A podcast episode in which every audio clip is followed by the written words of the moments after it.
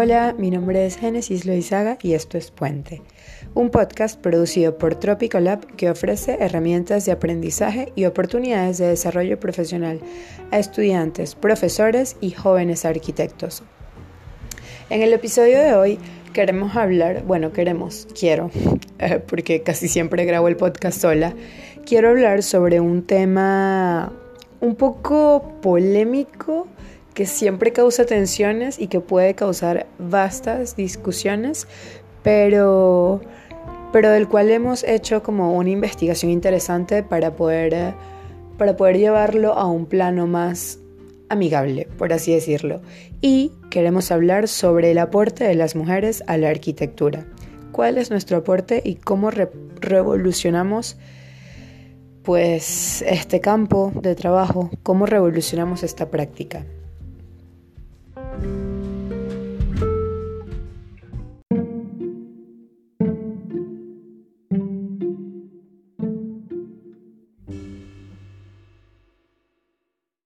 Bien, antes de empezar a entrar en materia teórica del podcast, tengo que anunciar dos cosas. Uno, que estoy un poco enferma en la garganta y por eso tengo la voz un poquito como, como si fuera un hombre.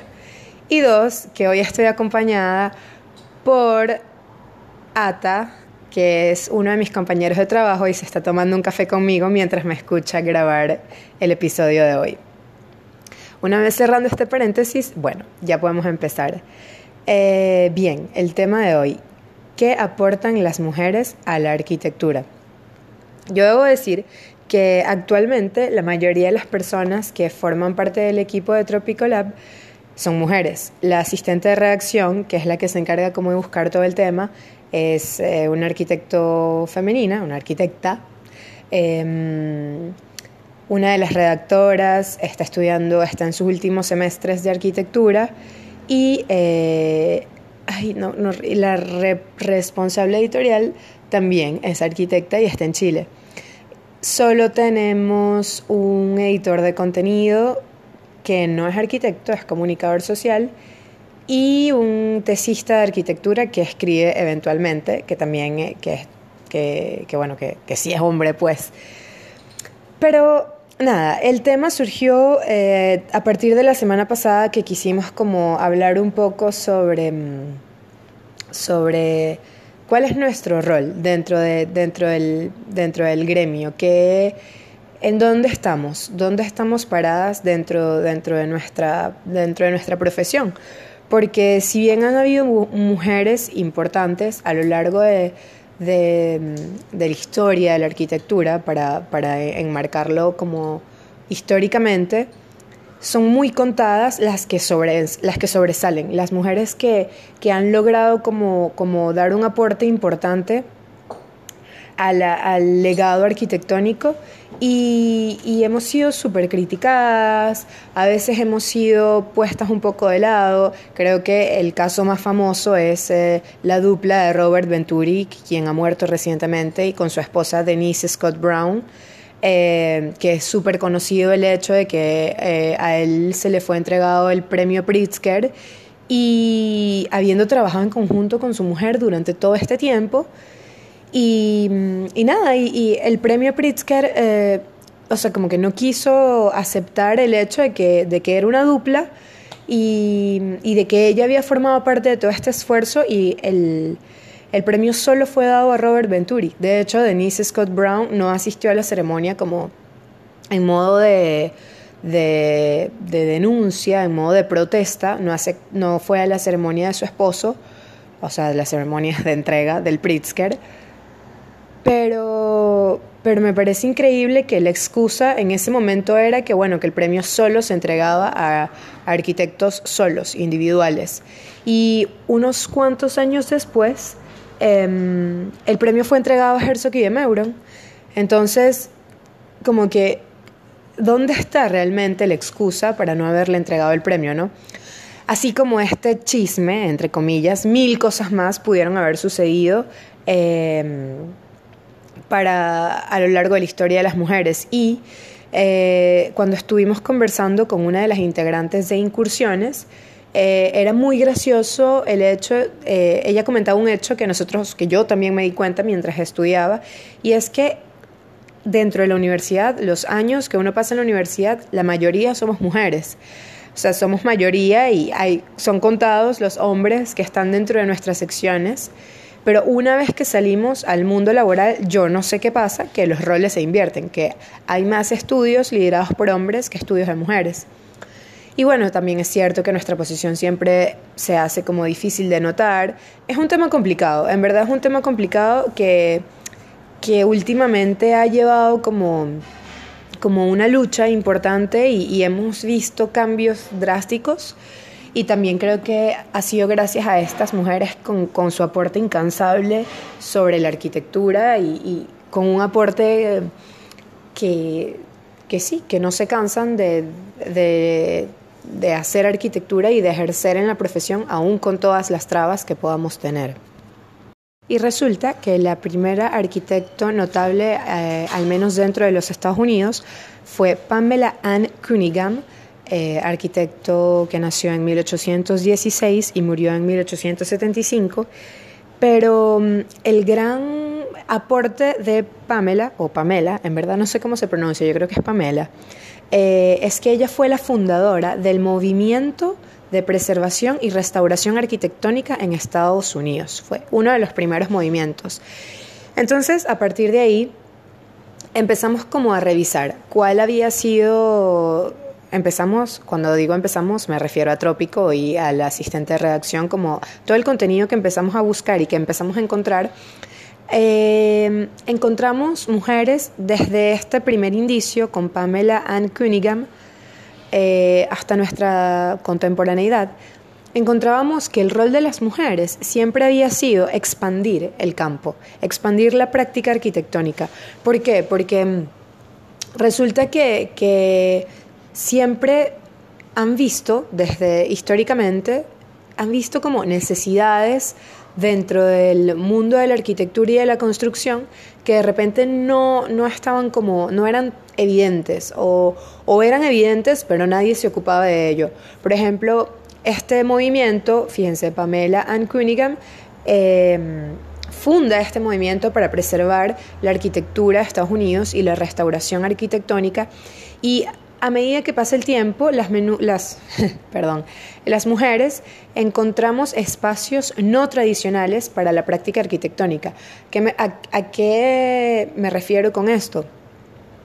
a que de repente no estábamos todas con, con, la idea de abrir un estudio de arquitectura, que me parece genial y me encanta la arquitectura, me encanta el tema de, de construir y concebir espacios, pero, pero eso, entendíamos, entendemos otras necesidades. Aparte siento que por este hecho de que, de que siempre estamos haciendo como mil cosas y somos multifacéticas y, y podemos hacer mil cosas a la vez, entre comillas, porque yo eh, honestamente nunca puedo, nunca, no es que nunca puedo, pero bueno, eh, creo que soy de esas que necesita como terminar una cosa y luego empezar la otra.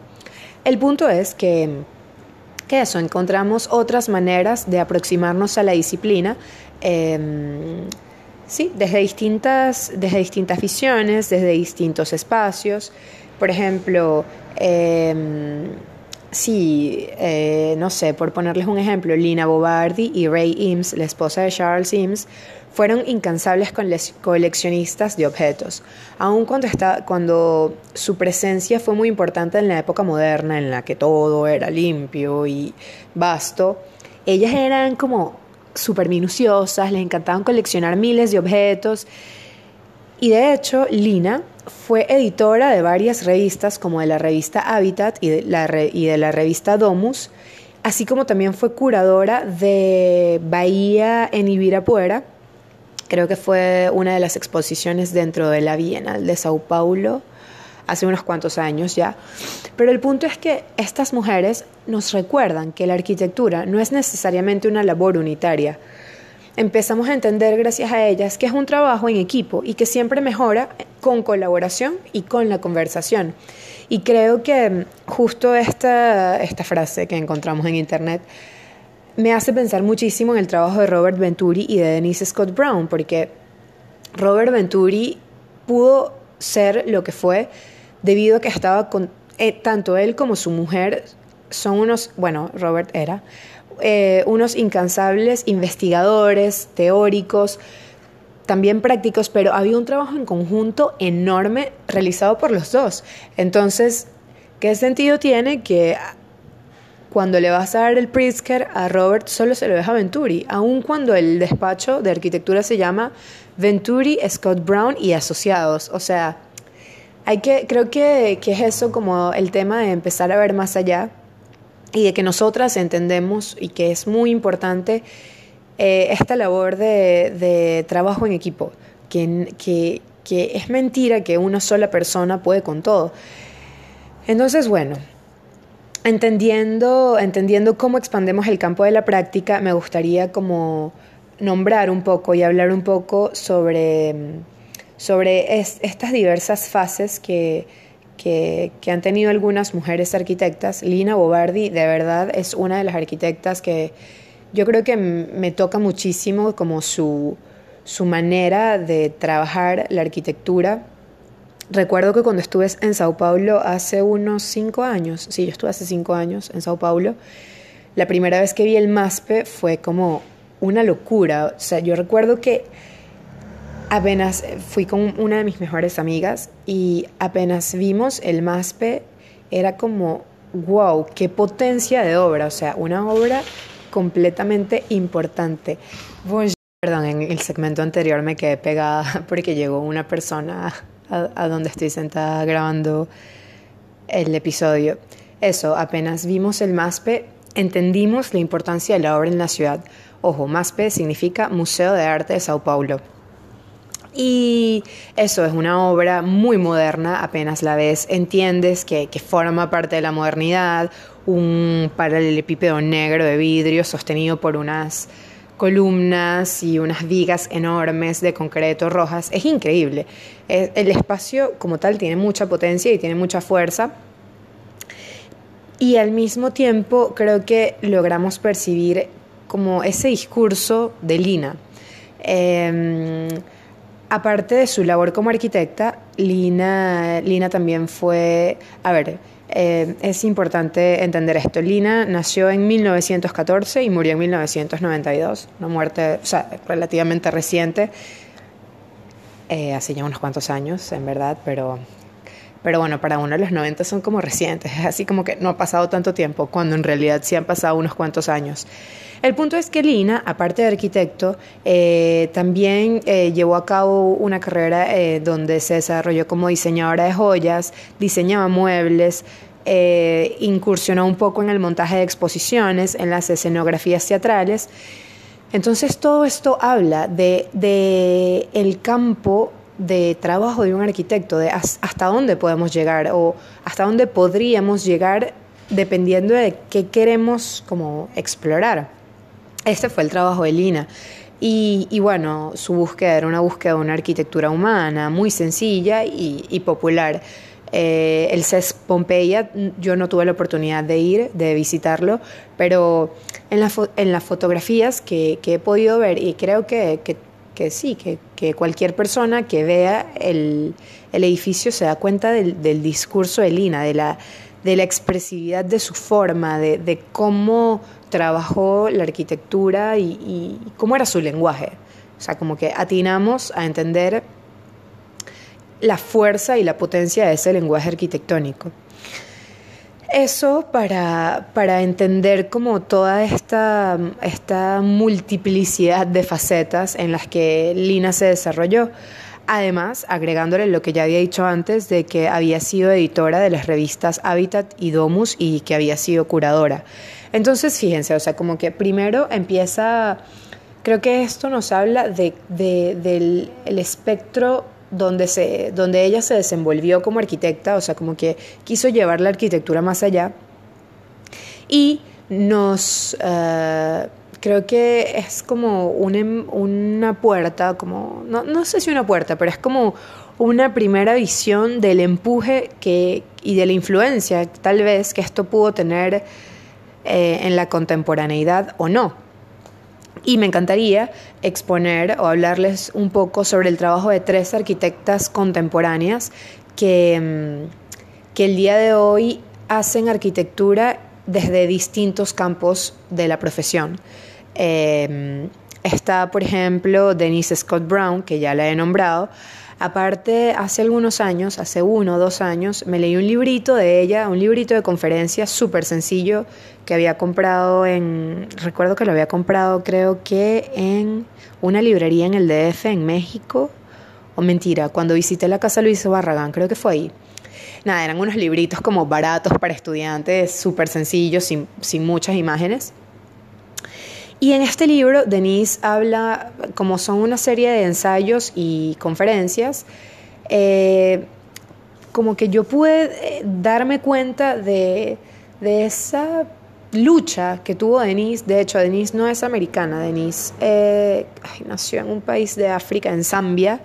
Y bueno, luego conoció, luego estudió arquitectura, creo que continuó sus estudios, creo que en Inglaterra, luego conoció a Robert Venturi, bueno, toda una aventura. Eh, pero fue una lucha y ha sido una lucha. No, no, me imagino cómo será ahorita. Bueno, ya tiene un nombre, creo. O sea, ya su trabajo habla por sí sola, el trabajo que hizo con Robert. Em, Robert, como si fuera mi pana, mi amiguísimo Robert Venturi. Pero, pero bueno, pero Denise, eh, Denise, eh, hoy estoy, o sea, hablando terrible. El punto, vamos al punto. El punto es que Denise se desarrolló como arquitecta al lado de Robert Venturi, como urbanista desarrolló varios planes urbanos, como teórica de la arquitectura, puesto que Aprendiendo de Las Vegas, este libro súper famoso que en algún momento te lo mandan a leer en, la universidad, en la Facultad de Arquitectura, Learning from Vegas, from Vegas, eh, lo escribió en conjunto con Robert Venturi. Eso, fue escritora y, actualmente es profesora. Siempre ha llevado a cabo todas estas facetas dentro de su labor arquitectónica y, bueno, creo que es uno de los mayores ejemplos eh, que tiene tiempo luchando con, el gremio para, no, sé si para hacerse un nombre, porque creo que al final no es lo que más importa, sino para abrirse un espacio y, para, que, para que pueda ser eh, reconocida, tal vez, para que su trabajo pueda ser tan reconocido como, como el de cualquier otro arquitecto, sin mirar rasgos, eh, no sé, sin mirar raza, religión o, o, sexo. O sea, creo que esa ha sido su labor más, más, más importante, más allá de todo lo que ha podido hacer. Para mí, después de haber leído ese librito y de, de leer todas estas cosas sobre ella, creo que la respeto muchísimo porque ha podido abrirse un espacio dentro, de, dentro del gremio arquitectónico. Luego, otra arquitecta contemporánea que me encanta, que también tiene una historia que a mí me parece graciosísima, es Carme Pinós. Carme fue esposa, ella estuvo casada con Enrique Miralles, que nunca sé si se pronuncia Miralles o Mirales. Si alguien escucha esto, por favor, me puede corregir. Y Carme es una arquitecta catalana se conoció con Enrique en, la escuela de arquitectura. Eh, bueno, llevaron una relación tanto amorosa como laboral desde la universidad hasta que abrieron un estudio juntos.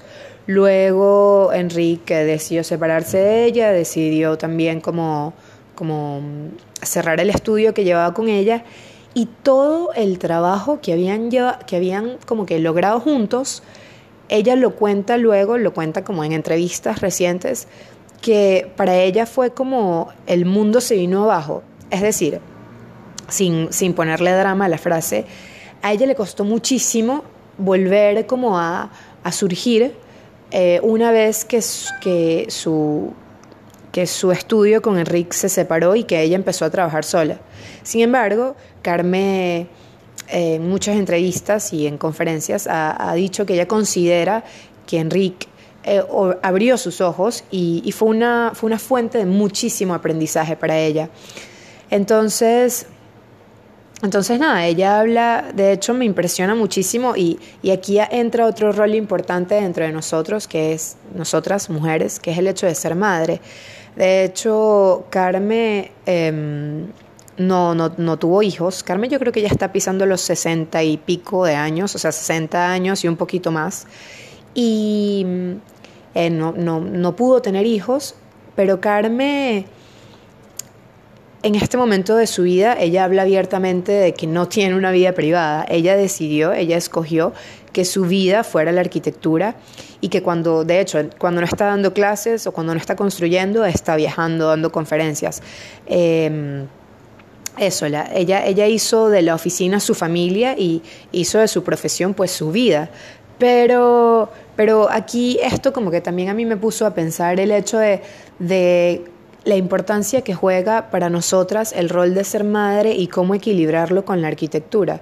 Em, es muy arduo, es, creo que es un trabajo muy difícil, yo todavía no llego a imaginármelo porque bueno, todavía no tengo hijos, pero ella más allá, pues ella por, por, sí misma, porque no podía tener hijos, eh, pues también decidió que la vida fuera como que su vida se centrara en la arquitectura y todo lo que ha logrado ha sido por por una cantidad de cosas que ha tenido que sacrificar y los momentos donde ha tenido que elegir. Pero también a mí me pone a pensar, ¿no? O sea, yo recuerdo que durante mis estudios en Venezuela me perdí muchos eventos importantes en mi familia porque tenía una entrega, porque tenía que entregar completo. Y eso siempre me ponía como a reflexionar, ¿no? ¿Dónde están mis prioridades y, qué lugar ocupa la arquitectura en mi vida? Y creo que es una pregunta válida para todos, que todos nos hagamos ese ejercicio de pensar qué lugar ocupa, porque es verdad que cuando hay que tomar decisiones es súper difícil, sobre todo porque la arquitectura es una profesión que demanda muchísimo tiempo.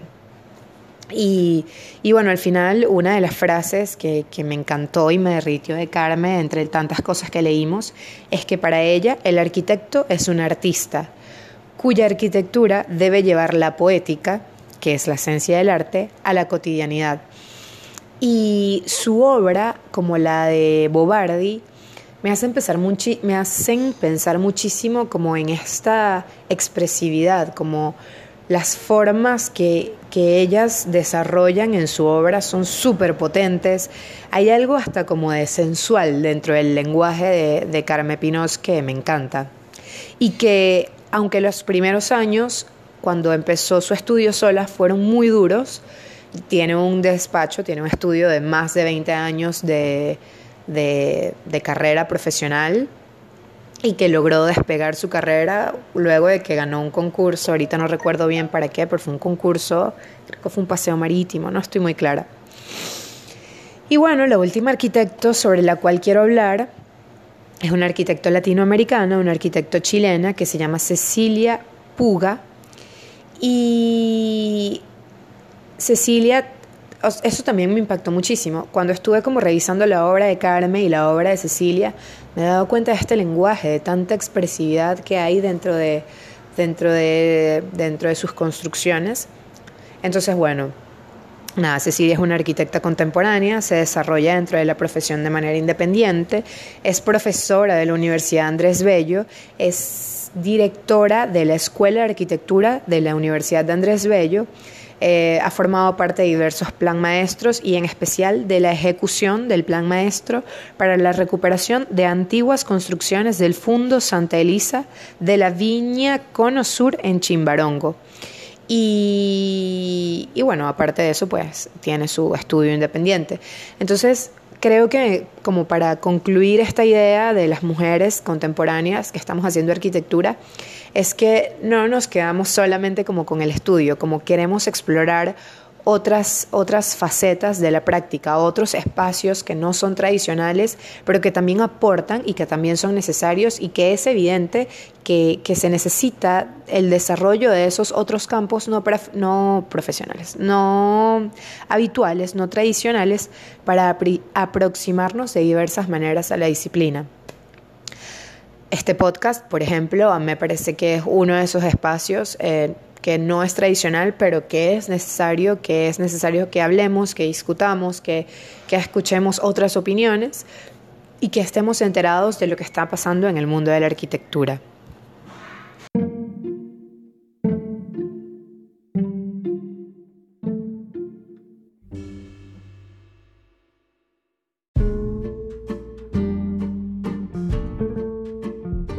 Bien, esto ha sido todo por hoy. Eh, espero que les haya agradado el tema que haya expandido su mente un poquito más y cualquier duda, cualquier aporte, cualquier comentario pueden hacerlo a través de nuestras redes sociales arroba L-A-B, que nada, estaremos dispuestos a responderles con todo el amor del mundo. Muchísimas gracias por escuchar Puente, un podcast producido por Tropicolab que ofrece herramientas de aprendizaje y oportunidades de desarrollo profesional para estudiantes, profesores y jóvenes arquitectos. Muchas gracias, chao chao.